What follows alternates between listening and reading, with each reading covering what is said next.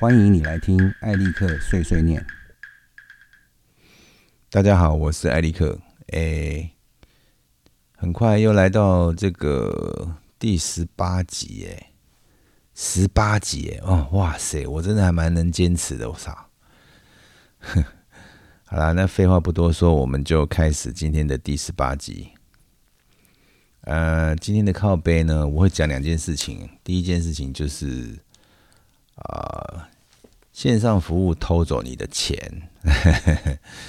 啊，哎，线上服务哈，就是比如说像脸书啊，像 Twitter 啊，还是 email 啊，Gmail、Hotmail 这种。从其实从九零年代呢，就是草创到现在比较成熟哈。呃，已经变成现代人常用的一种消费的模式。嗯，不过呢，不管是 email 还是什么硬碟、云端空间啊，这种呃网络服务的兴起，哈，大家好像都很习惯，呃，这些的网络服务是免费的。嗯，所以现在有一些服务开始收费的时候，呃，大家对于这种提供服务的网络商。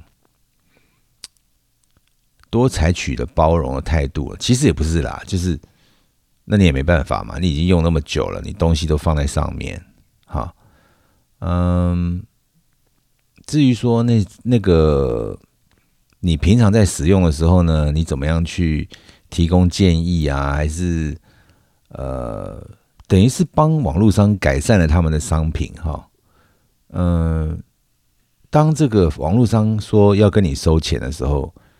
这个网络商跟消费者的关系似乎就改变了，嗯，可是网络商依旧保持了免费那个时期的心态哈，他们认为说那个消费者去反映说哪里不好用啊，改善他们的商品，这种就就就是应该的，OK。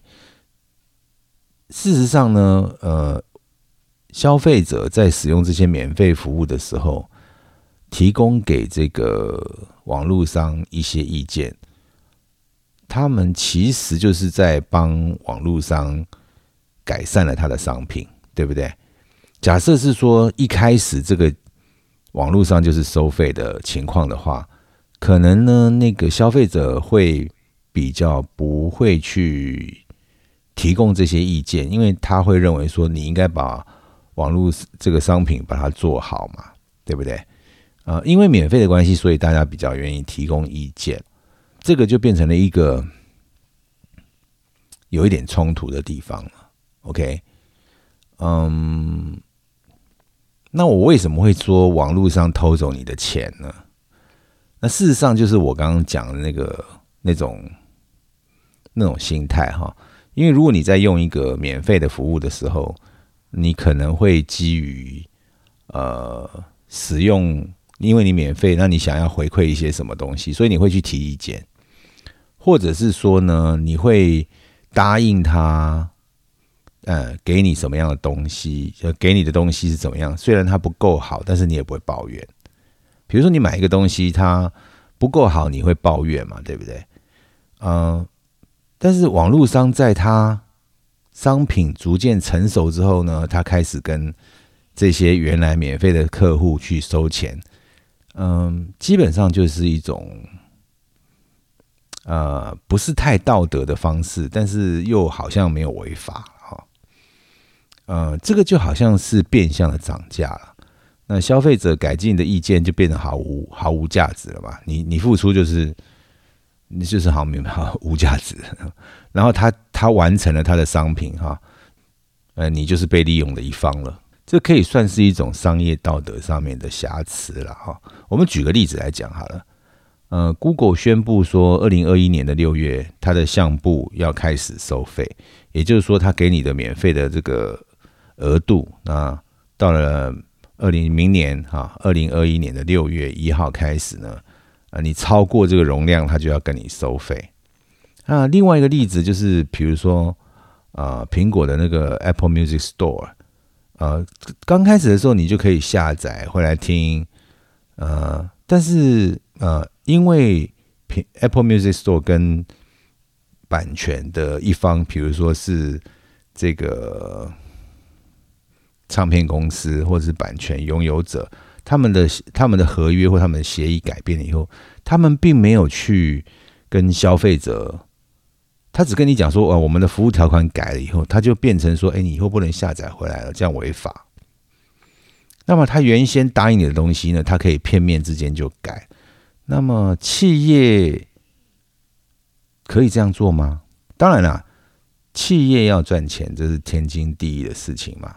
但是如果你先打着免费的招牌，等到你的使用者已经开始使用，然后变成一种习惯之后呢，你再要求去收费，这样感觉就像这样有一点，就这这这个不就有一点像偷窃的感觉了吗？那 Google 跟苹果呢，这种打着免费的招牌，那招揽了非常多消费者，然后用用他们旗下的服务，然后你在呃转到他的服务下面的时候，你原本在呃网络上面要必须付费才能拿到的这些服务呢，就可能就倒了，对不对？或者是转型了。那么减少竞争者之后呢，消费者就变成肥羊了，因为这个生意变垄断了嘛。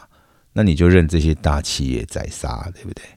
那现现在这个情况就好像是这些大企业，就是反正你没有别人嘛，哈，好像是 Go 呃 Facebook 啊、Twitter 啊，还是这个刚刚讲的 Google 啊跟 Apple，你没有别的选择了嘛，所以它就可以变成是一个垄断的企业，然后消费者你就让他宰吧，你就是你就是 煮上肉了哈。所以，这从这个观点来看，其实消费呃，我们我们作为一个消费者，应该回头去好好想一想，就是当你在用这些线上的免费服务的时候，呃，是不是要考虑一下他们那些服务条款是不是应该要看清楚，或你在还没有看清楚之前，是不是把它 copy 下来以后丢在网络上面，大家来讨论讨论啊？因为现在这个情况越来越。就是泛滥了，因为很多企业都这样做，其实不是一件好事情哈。因为呃，原来呃有一些收费的这些服务它并不差，但是因为这种免费的方式来竞争呢，可能就是让他们活不下去了哈。好，那么这个这只是我个人的意见啊，你听一听当参考。那接下来我要讲另外一件事情，就是，呃，我前一阵子看到一篇文章哈，啊，就就是引起了我讲这个话题的这个念头啊。这个就是私有云的兴起啊。什么叫私有云呢？就是比如说你把你的档案存在，比如说 Microsoft 的 OneDrive 啊，还是你存在 Google 的这个 Google Drive 啊，这种叫做云。哦，云端储存的空间嘛。那么我我看到的文章是在讲什么东西呢？他其实在讲这个私有云的兴起哈。这个老外说哈，他受够了这个大型的这种科技公司的这种勒索，其实跟这个我刚刚在讲的这些偷走你的钱这种有一点点相通了哈。那于是这个作者就决定说，他要把他的主控权拿回来。也就是说，我现在不是说，因为你给我啊多少空间，然后我就放在你上面。等到你有一天想到了以后，开始要跟我收费，那我放在这这些，我放在云端的这些空间，我就会有这种忧虑，说我是不是把它，我要花好大的功夫要把它下载回来，还是怎么样？就很很烦。那么，呃，近年来呢，这种趋势。慢慢形成哈，有越来越多的人不愿意依赖大型服务商的免费服务。嗯，就从 email 来讲好了哈，就比如说我们呃最早应该是最早免费的这个成很成功的就是 Hotmail 嘛哈，后来 Hotmail 被 Microsoft 买去了。呃，也有这个雅虎 Mail 嘛，雅虎 Mail 也是做的蛮成功的，但是这两个。服务当时会被 Google 抢走，是因为 Google 提供了哎没有垃圾性的，或是你可以自己设定筛选垃圾性的机制啊。于是这个 Hotmail 啊也好，还是雅虎 Mail 也好，这个因为垃圾性很多，所以就慢慢的被 Gmail 抢过去。OK，但是哈，这几年人们开始注重这个隐私的问题，那么大家就会讨论说啊，其实 Gmail 为什么要免费提供这么多服务？它事实上就是把你当做商品，把你的行为卖给广告商。那么于是乎就有一群一群人把这个 email 转到一些比较呃注重隐私的服务哈，比如说 Pronto 啊，还是很多啦，很多这种注注重隐私的这种这种呃服务商去哈。嗯，那么我是非常这个建议说，你们如果想要呃控制你自己的 email 的所有权，哎，千万不要自己加 mail server。啊，这好像是那个 FTP 一样，呃，只要你有 mail server 或者是你有 FTP，你一定被骇客攻攻，一定他一定会来攻你，因为这个东西对他们太有价值了哈，所以他一定会来攻你。那么如果你要你要自己架的话，啊，比如说你是一个公司，你必须要自己，你想要自己架的话，那你就必须要非常强大的防火墙，你要能够挡住这些骇客的攻击，这样。好，那么另外一部分就好像是呃呃，像是储存空间啦，或者是呃线上的 App 啊，比如说这个 Google 提供你像是 Microsoft Office 一样的啊，那些做文件的啦啊，做这个 Spreadsheet 啊，还是做 PowerPoint 啊，做这种 Presentation 的这种这种工具软体。那事实上，现在在这种 open source 的环境里面也非常多，好像 LibreOffice 就是一个很好的例子。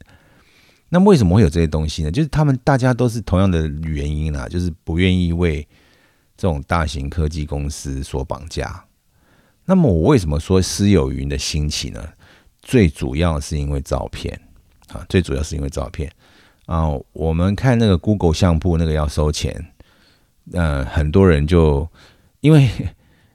以前拍照哈，你这个会放在相相簿里面，你去洗照片，然后把它放在相簿里面，然后慢慢它会变黄嘛。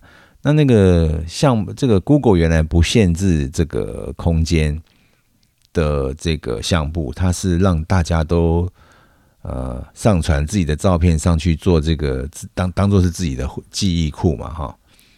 那么现在他开始要收钱，你可能就会被。啊，如果你经常的把自己的照片传上去，你很容易就超过他的限制了嘛。那么这个这个收费下来就是就是就是不少钱，每一年他不是收一次，他是收每他是很像收租金这样。那么这样子感觉上就好像，呃，你是被这些大企业当主宰嘛？嗯，他想杀你的时候就杀你这样。好，好，那么于是乎就会有就是就有人。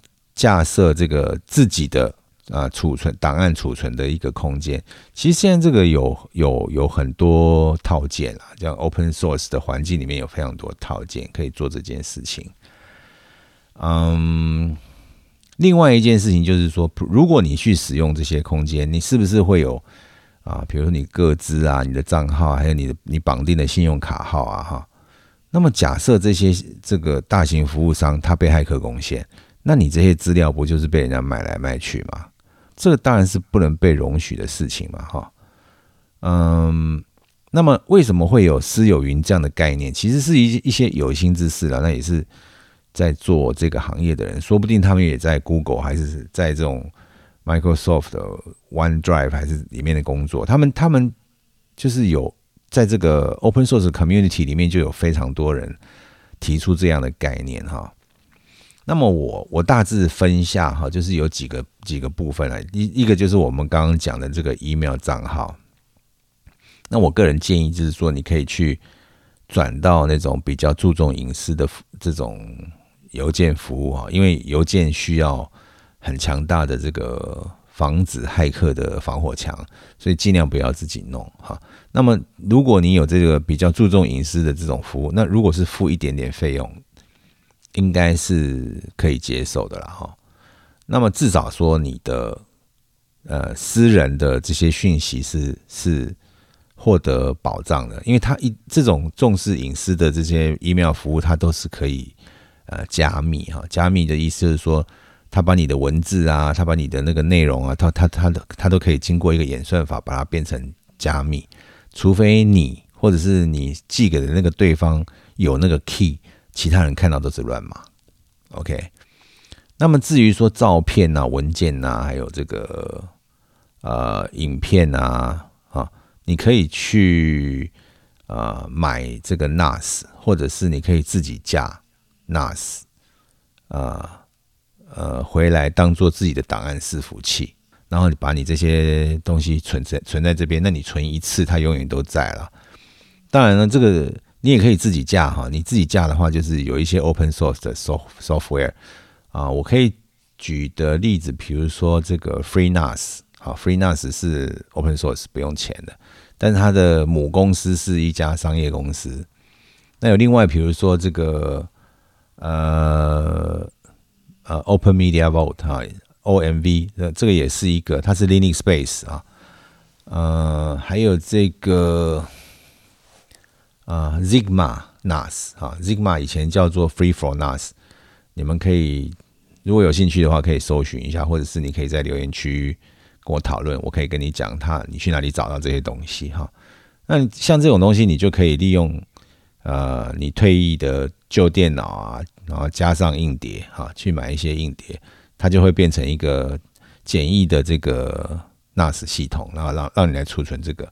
那如果你用了这样的系统，你通常你就会有 RAID 的保护哈，那你可以做 RAID 五，可以做 RAID 六这样子。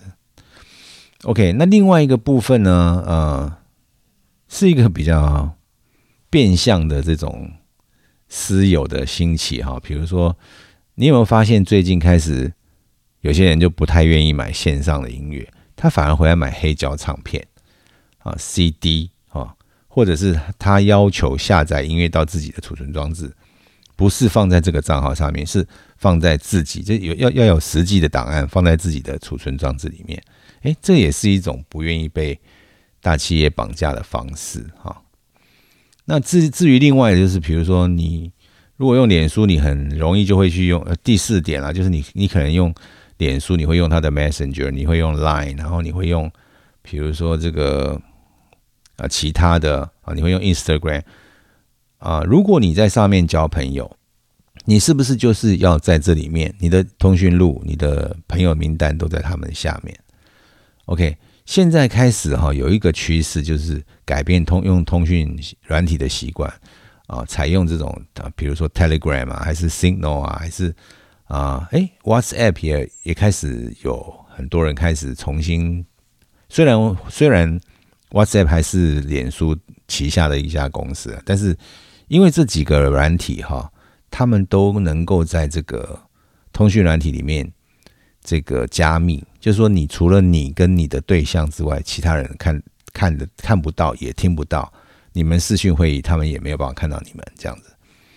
啊，这个也算是一个脱离脱离这个大企业管管呃这种控制的一个方法哈。所以我把它归类在这种私有的。兴起啦，因为我我的标题是想写说私有云的兴起啦，那这个算是云的服务之一哈。嗯，这我不想讲太深，因为会会会拖很长的时间啊。因为其实有一些服务是可以做到这些事情，包括你的储存，包括你的通讯，包括你的 email，它都可以整合在一起。但是那个要讲就太长，我们另外一个花个时间。我比如说这个有一个呃。Open source 的软体叫做 Nextcloud 啊，OnCloud 或者是 Nextcloud，他们就是一个私有云的套件。那这两个软体呢，它基本上都可以把这些上我刚刚讲的这些东西都整合在一起。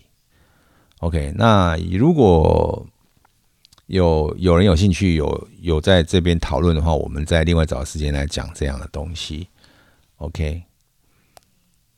好，那我们就继续下去讲这个产业新闻哈。嗯，哎，产业新闻的第一条还是要讲这个苹果的 M 系列的 CPU 啊，持续更新。嗯，苹果最近透露说，这个 M 系列处理器，他们将来会往三十二核，或是或者是更高，六十四核、一百二十八核。那我猜呢，这应该是这个新闻应该是为了下一代的 Mac Pro。呃，我根据网络的小道消息啦，就是，呃，目前苹果对外就是比如说他们发包或者是他们征询，呃，就是调，就是跟他的配呃协力厂商要求这一些呃呃这个配合的时候，啊，依照他们的要求，我们是我们是可以推敲出来，将来的 Mac Pro 会比之前 Intel 的 Mac Pro 尺寸上最少最少缩小一半，最少是会小一半啊，因为那个 CPU 已经换成新的架构了。然后它不再用这个 Intel 的控制晶片啊，比如说我们在 PC 上面的晶片，比如南桥晶片、北桥晶片，对不对？呃，它将来就是会用苹果自家的晶片。那这个消息呢，我看到就开始觉得很担忧。为什么会担忧呢？其实，呃，最大的因素就是那个 PCIe 界面了。那么，如果苹果改为它自己的架构的话，我相信这个 PCIe 界面就是会会没有。你们还记得以前的骨灰坛的情况吗？我不晓得这个骨灰坛的情况是不是要重演了啊？因为骨灰坛就是没有南桥晶片、北桥晶片。啊，那么如果没有 PCIe 的这个扩充，对于 Pro 的市场啊，对于专业的市场，那扩充界面很重要啊。啊，不管是声音的啊、影像的啊，你你你基本上你都需要某某某种特定的扩充卡啊，比如比如说 Audio 卡啊，Audio device，或者是你要用这个 Video 卡啊啊，当然了，你可以经过透透过 Thunderbolt，你可以经经过透透上 Thunderbolt，不过这个又回到一个同样的问题嘛，你记不记得以前骨灰坛的时候，你就是后面一堆 Thunderbolt 线，然后 Thunderbolt 线又有另外一个让人头痛的地方，就是它没有卡损。所以你的机器动来动去，那个那个插线会松掉，啊，会造成一些你比较没有办法控制的问题了。你作业做到一半，然后你就觉得哎讯号不稳定，为什么？因为你以前线松掉了。我是觉得说这个对 Pro 的市场是很很伤脑筋的事情了哈。但是如果 M 呃系列的处理器当然往三十二或是六十四走的话，那它的它的 computing power 就是它 render 的 power 是。还蛮吓人的，还还蛮吓人的。依照我们目前看到的发展哈，那也许两年后，当这个软体都能够搭配 Mac OS 跟这个 M processor，那也许它的效能会是呃 Intel 或 AMD 的好几倍。我比较大的怀疑是在 Pro 市场，它内建的这个 GPU 就是显示卡了，会不会有加速的功能？那这个是一个大问号。那这些专业软体厂商是不是能够拿到苹果的资源，或者去写苹果的讲？我据我所知，这个 M processor 里面的 GPU，它所用的这个呃三 D 加速也好，这这个运算的这个模组啊模这个模型，这个这个组件，呃，又不是 Metal 了，靠背。嗯，所以我觉得这些软体厂商应该现在逃莫的修啊，不知道怎么办啊。不过这个事情，我觉得时间会解决啦，时间会解决，但是不会是这一两年啊，不会是这一两年。好，那么接下来就是往下走啊。呃，另外一个产业新闻就是 Blackmagic 的 DaVinci Resolve 要十七版的正式版即将要问世了，啊，即将要问世。呃，现在已经进到 Beta 五了。Beta 五的意思就是，通常啦，通常 Resolve 的更新就是 Beta 版的更新，通常到三或是四的时候，它下一版就是正式版了。那为什么这一次升级好像演了一阵子呢？呃，一方面是呃，这一次这个 DaVinci Resolve 的更新是，我看是有史以来最大的一个改版哈，它多了大概三百多个功能。呃，小的、大的加起来大概三百，他他们官网上面是这样宣称啊，三百个功能，算算得上是有史以来最大的改版了。那么，delay 的另外一个原因，有可能是因为配合这个苹果新的这个 M1 CPU，因为它是不是不是 X 八六了嘛，不是不是那个 CISC，不是复杂指令集的，所以对于 Blackmagic 来讲，他们要把这个。呃，软体把它编译成适合 M M One chip 这种精简指令集的 CPU 来跑呢，他们要做的事情非常多。那再加上啊，Resolve 它资源的平台不是只有 Mac，它还有 Windows，还有 Linux 啊。那所以我觉得这一次已经到 Beta 五，应该是有碰到相当多的问题啦，一下子一下子就没有办法把所有的问题都解决掉。那我相信这个 Mac 版，如果你用 M1 的 CPU 来跑的话，呃，我相信问题会蛮多的，因为它这个。呃，需要大量的显示卡加速这个部分，就是一个很大的问号，没有人可以，没有人可以确定，除非你就是去买一个 M1 CPU 的 Mac Mini 还是 MacBook Pro 还是 MacBook Air 来测试，要不然你就不知道。对，那我相信 Blackmagic 他们会会解决啦，但是我就觉得，嗯，我不想当白老鼠。好，那么我们讲回来 Resolve 本身了哈，它这个工作界面还是保持六个界面。啊，我们看看，就是它到底是进步了哪些地方哈？呃，首先在这个 Media Browser，就是媒体管理的部分呢，它现在支援更多的档案格式。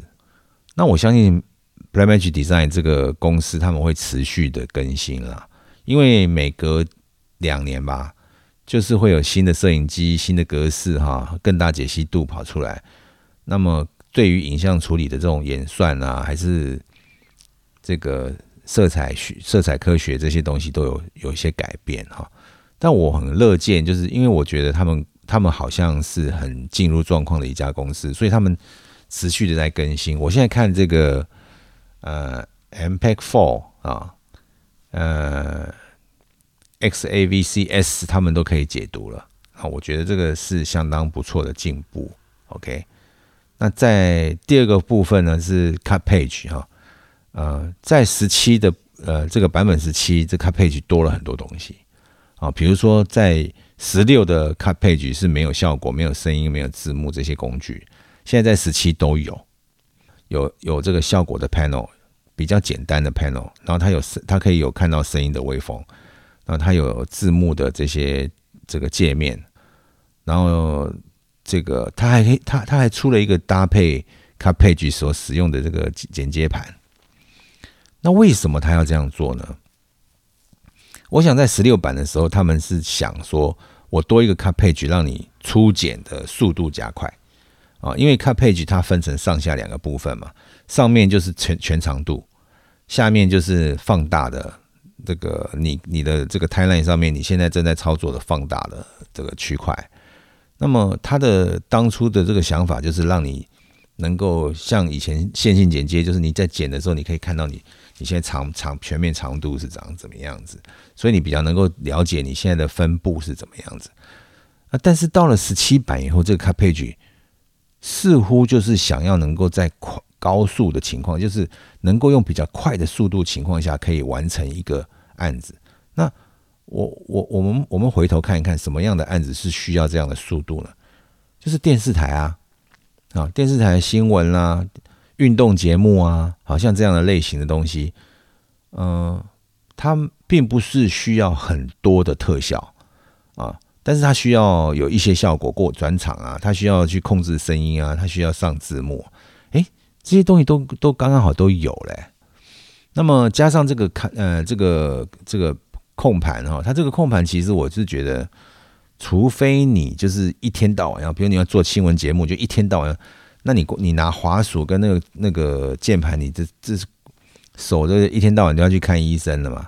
但是那个那个触控的那个配合的这个剪接控盘呢，它可以减少你大量的这种 mouse click，就是你的滑鼠的点击的这种动作，然后它有一个这个它的这种。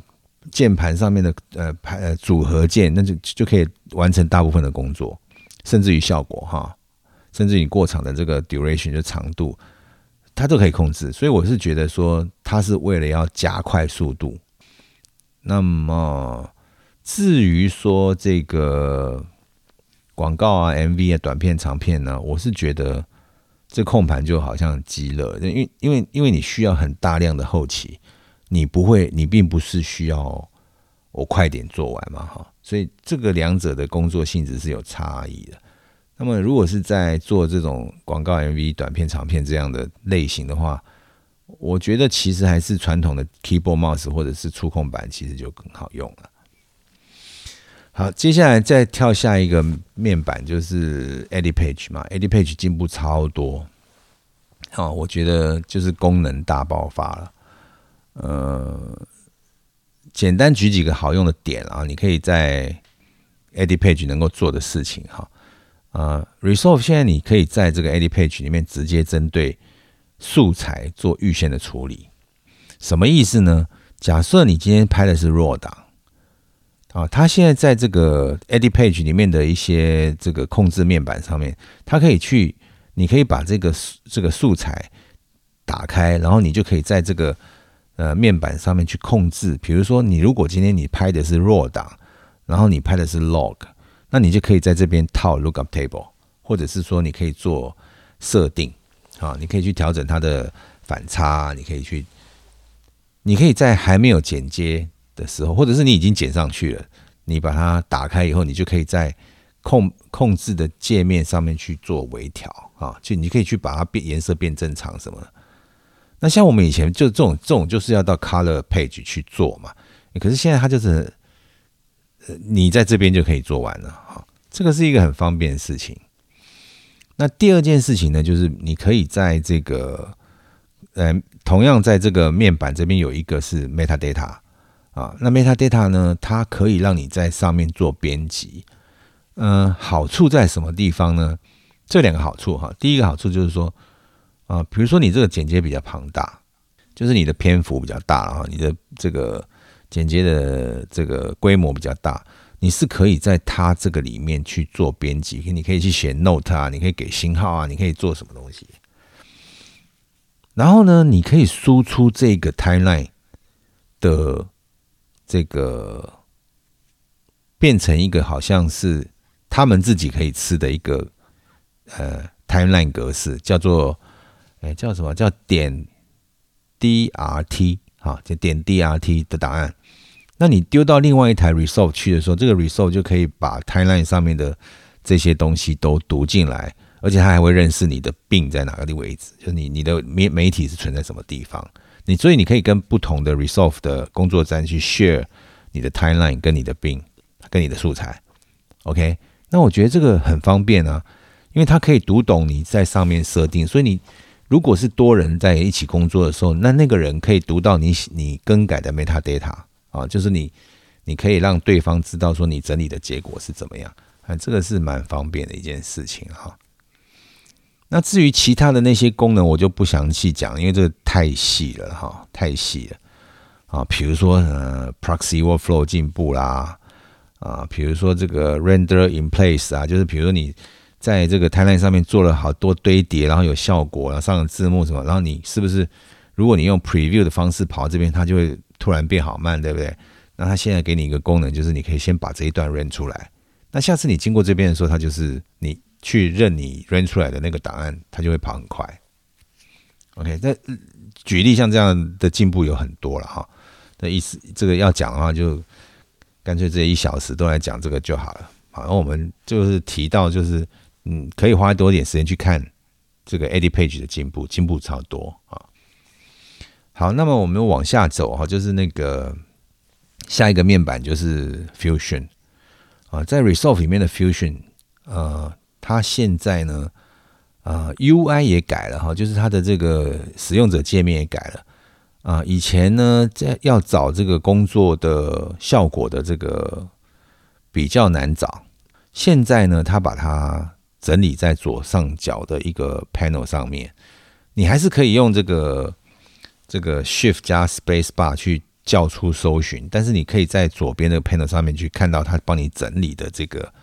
效呃这些效果的模组，OK 啊，那第二个就是说，你如果你经常使用的一些呃呃，比如说 key 啊，你常常 key 你会做一组，那你可以把这一组自行的储存起来，变成另外一个名称，就是你自己的效果，就是你可以用好多它里面的工具，然后做成自己的效果再储存出来。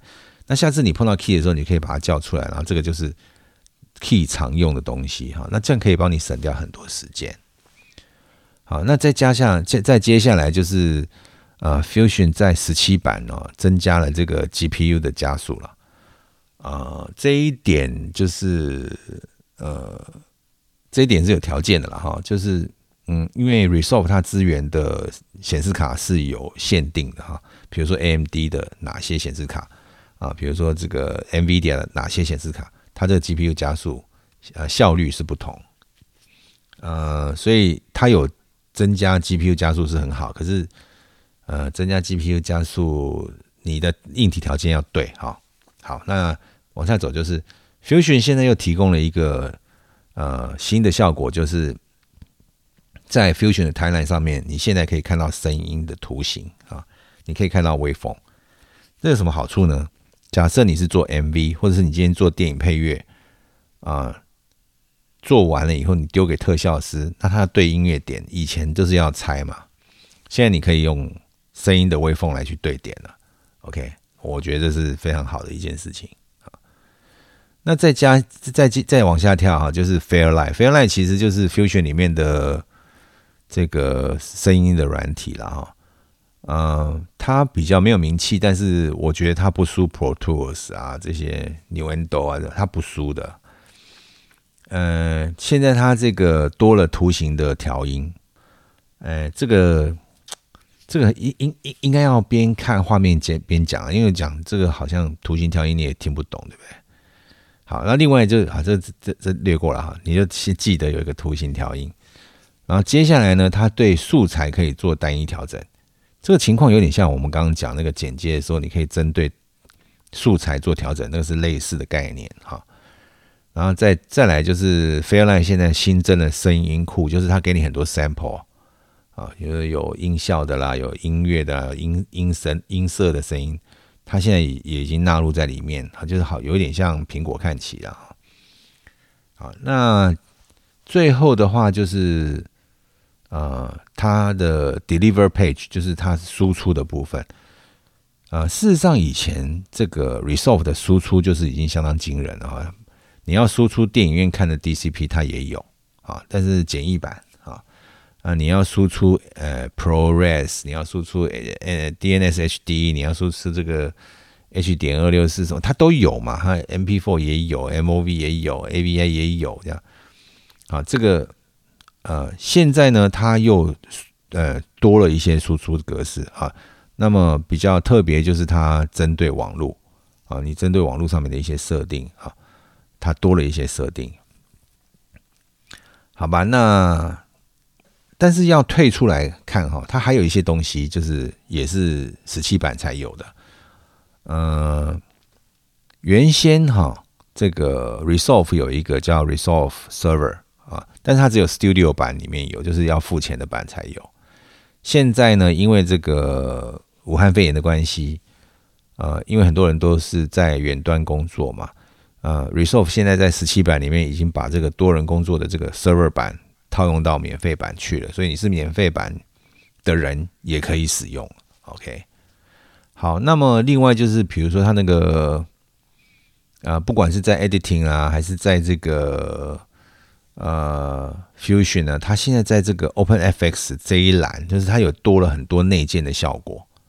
好，它多了很多内建的效果。嗯，这个就是如果你有兴趣的话，你就是自己去浏览一下哈。那假设你是以前哈，比如十五版、十六版的 user，你现在看十七版，你就会觉得哇，好棒啊！好，接下来就是它对于这个 metadata 会有更多的资源。嗯，所谓 metadata 更多资源的意思，大致上就是针对这个啊，比如说摄影机哪些摄影机出来的档案，它可以读得懂。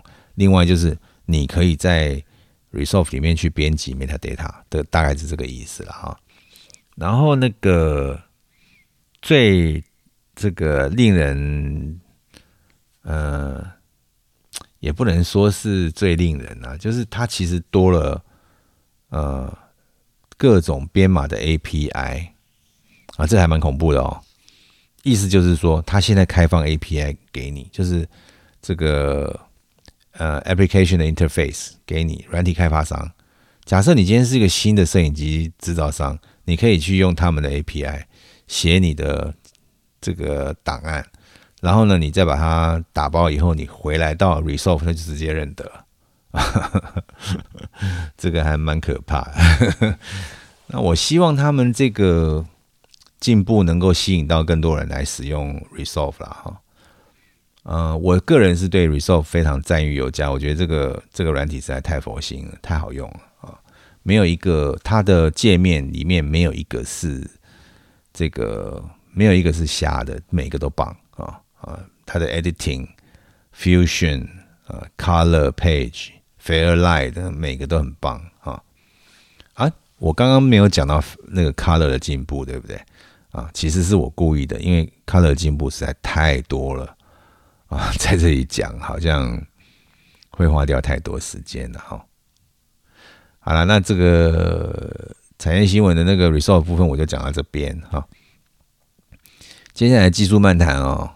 呃，今天讲的也不是制作东西啦，但是我这种就是有点像我的靠背啊。好，那我第一个议题要先讲的就是是是要介绍一下什么是防火墙，因为上次有有朋友跟我讨论到这个问题啊，有有人跟我讨论到这个问题，所以我就觉得说，好吧，那我就在碎碎念里面讲一讲吧，哈。嗯，什么是防火墙啊？嗯。为什么要防火墙？我我我讲个原因哈，就是我们聊天的时候聊到这个问题，为什么要防火墙？假设哈，你有一个经验，就是哎，你觉得你家网络怪怪的，时而正常啊，时而变慢，可是你你你你就觉得哎不对啊，那你就打电话给你的服务商，网络服务商，我说哎，我们那个网络变慢啊，是是不是什么怎么样啊？然后那个服务商就帮你查嘛。哈，他就连线过来你的数据机啊，干什么？他就查，哎，测试结果没问题啊，哦，你家线路是通的。那可是你为什么你会变慢呢？哈，这个就非常有可能你现在被攻击了，啊，那个时候被攻击了。呃，那为什么网络商查数据机线路没问题，那你会受影响呢？那么有可能就是说，啊，因为对方想取得你的网络的控制权。那么他就一直不断的进来，想要登录你的网络的服务，比如说你的你家的无线 AP 啊，账号密码是什么？管理者账号密码是什么？你的账你的电脑啊，账号密码是什么？他就一直跑进来嘛。那那那他一直跑进来，是不是把你的网络塞爆？塞爆以后，你就发现你变慢。OK，哎，那为什么他不会去攻击那个网络服务商的这个数据机呢？好，或者是网网络服务商的路由器呢？啊，因为网络服务商哈，比如不管是中华电信还是你家 Cable TV，他们的工程单位是可以从他们的界面去看到他们自己的机器的，对不对？那么他们可以去封，他们可以去啊摒除掉哪一些不必要的连线。但是你家的无线 AP 还是你的电脑，这网络商没办法没办法管啊，对不对？那像这个时候，你就需要自己保护自己了嘛，哈，好，所以我们就会讲到防火墙这个东西嘛，啊，防火墙是什么东西呢？它基本上就是一个隔离呃你的内网、内部网络跟网际网络的一个东西，它是一个资讯安全的系统，嗯，有可能它是一种软体，哈，比如说有人在卖啦，有人这个，但是我就是。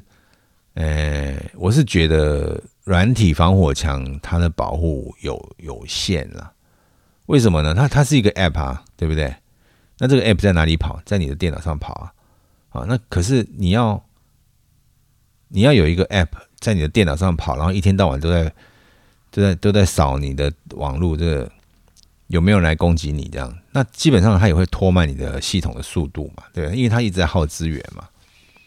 呃，然后另外呢，就是说它它是个 app 嘛，所以呃，它呃网呃这个骇客他并不 care 你的防毒还是你的防防火墙软体，它 care 的是你的登录密码跟账号，对不对？啊，那你你你是不是这个防火墙软体能够辨识到这个这个骇客攻击的方式？那还是问题。所以我说防火墙软体的保护有限。那么为什么？呃，为什么会有硬体防火墙？因为硬体防火墙比较有效。呃，那么它的有分等级，像我们从这个呃网络上面去搜寻啊，比如说你去 PC Home 还是你去什么某某，你去你去搜寻防火墙，你大概可以从这个几千块、四五千块到这个十几万的都有哈。那事实上你会觉得哇，十几万好贵哦！我跟你说，这个专业的用用专业的这个防火墙啊，啊，比如说像 Cisco 啊，这个 F F Five 啊这种厂厂商，他们那一套防火墙上百万了但是人家不是只有卖你硬体而已啊，他是他卖你硬体之外，他有去他们有这种呃骇客的监，就是有跟网网络上面合作，就是有骇客的监控的这些单位，当他们一有什么动静的时候，他们就会立即更新他们防火墙，去保障你企业的安全。那讲句妈的好笑的事情，就是很讽刺的事情，就是哎，中国网络长长城就是 Cisco，Cisco 的防火墙，后来就是华为把它 copy 过去以后，变成华为的防火墙啊。其实中国大陆的防火墙就是网络长城。OK，OK，那我们用这个概念哈，你自己家里面的防火墙该怎么做呢？其实你就是应该弄一个长城，所以它叫防火墙嘛。你你就做一个。做个城城墙，挡在你的数据机跟你家的电脑或者是你的无线 AP 中间。那么防火墙它做什么事情呢？这样讲啊，就是其实基本的原理是，防火墙它会去呃呃硬体，我先讲硬体好了。防火墙的硬体通常就是有两张网络卡以上，呃，一张网络卡管网际网络。一一另外一个网络卡管你的内部网络，那当他外部网络要进来的时候，他进了那个网网络卡，对不对？他进到他那个防火墙里面，那防火墙的软体就去判辨、判读啊，这个外面进来的这个 IP 位置从哪里来的，是不是这个已经被大家公认是这个恶名昭彰的骇客集团？啊，这个有很多这种呃国际上的治安的这种资源，他们都免费提供给大家，说哪些是恶名昭彰的这些骇客。那你的防火墙在看到这些这个骇客的时候，他就会把它阻绝掉。那么基本上所有的防火墙都有一个同样的功能，就是当你内部的内部网络要连外的时候呢，它都是准许你出去的。那么从外外部网络，从网际网络要进来到你的内那个内部网络的，它都会否定否决。OK，所以基本上你不管买什么防火墙，它最基本的功能就是这样。那么为什么会有这种价差的话，四五千块到十几万？好，这个就差别在说我能控制，还有我能判别的东西有多少。像这种通常这个四几四千块五千块，那个好像连一个就是好像是。你去买一个这种无线 AP，它就附防火墙给你。那呃，我认为这样的东西其实有限啊，其实有限。呃，你知道这个呃，如果你要去防御这个网络上面，比如我们举一个最简单的例子，比如说 DDoS 哈，它就是用这个后门城市，然后知道你的 IP 位置之后，它从它的伺服器端一直丢，一直丢，一直丢，一直丢。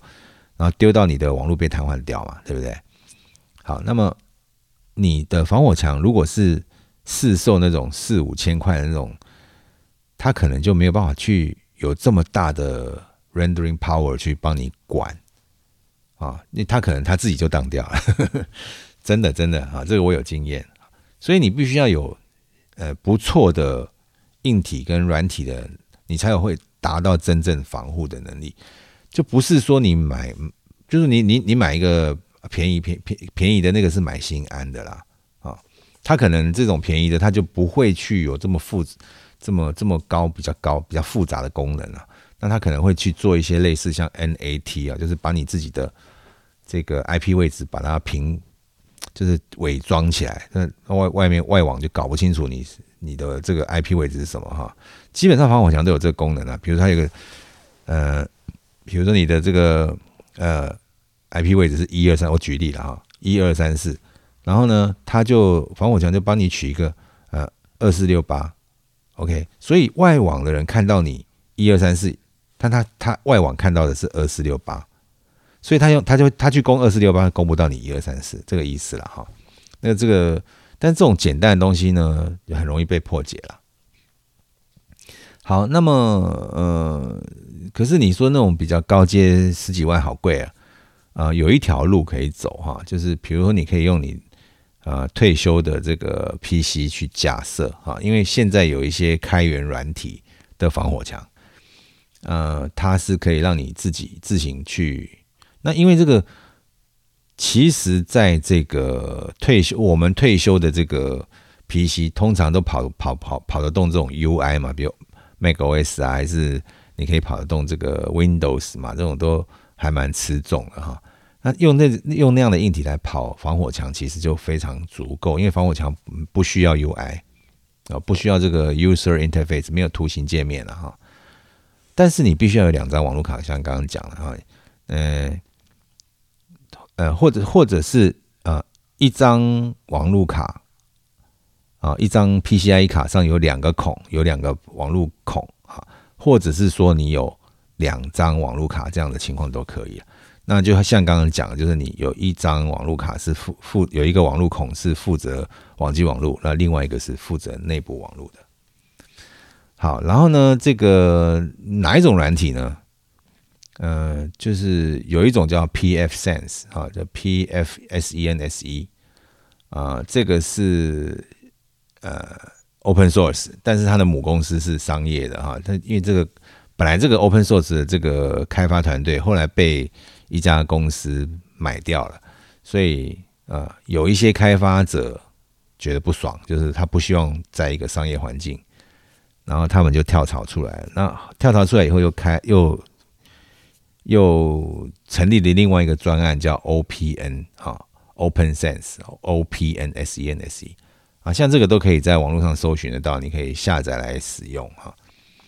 好，它并不容易了哈。它不，你你还是找一个好啊。你在下面留言啦。那你你你或者是你有兴趣的话，你可以留言了啊。我们我们在在针对这个，如果你有兴趣的话，我们再针对这个讨论了哈。哇，今天要超过一小时了。我尽量讲很快说。好，那。这个技术漫谈的另外一个议题就是我要发牢骚了啊！那个我认为呢，这个这个议题是这样，我认为政府或者是公共电视台都应该多多使用公开的档案格式啊！这个我不爽很久了啦，我觉得应该要去公开的去讨论这个事情，因为太多年了哈，电视台呢都是被绑标的状态。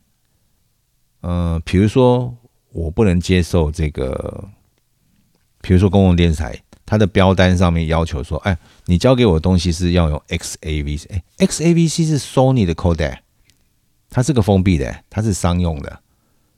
你的意思是说，你要我交 XAVC 给你，所以我要去买 Sony 的这个设备是吗？你是政府单位，或者是你是公共电视台，你不是商业电视台。如果你今天是商业电视台那 OK 嘛？好，我要做你的生意，但是你不是哎，你是收人民税金去做，那你还绑标什么意思？另外就是，比如说 Panasonic 的 AVC Intra 也不是公开的啊，它也是商业的啊，所以我认为这个公共电视或政府单位哈，比如说政府单位有很多什么，比如比如旅游啦，还是什么呃文化文化局啊，他们都会做做一些标案。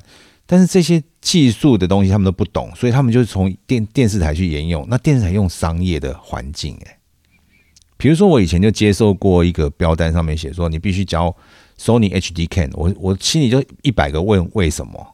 为什么我要用 HD Can？HD Can 比较逊呢？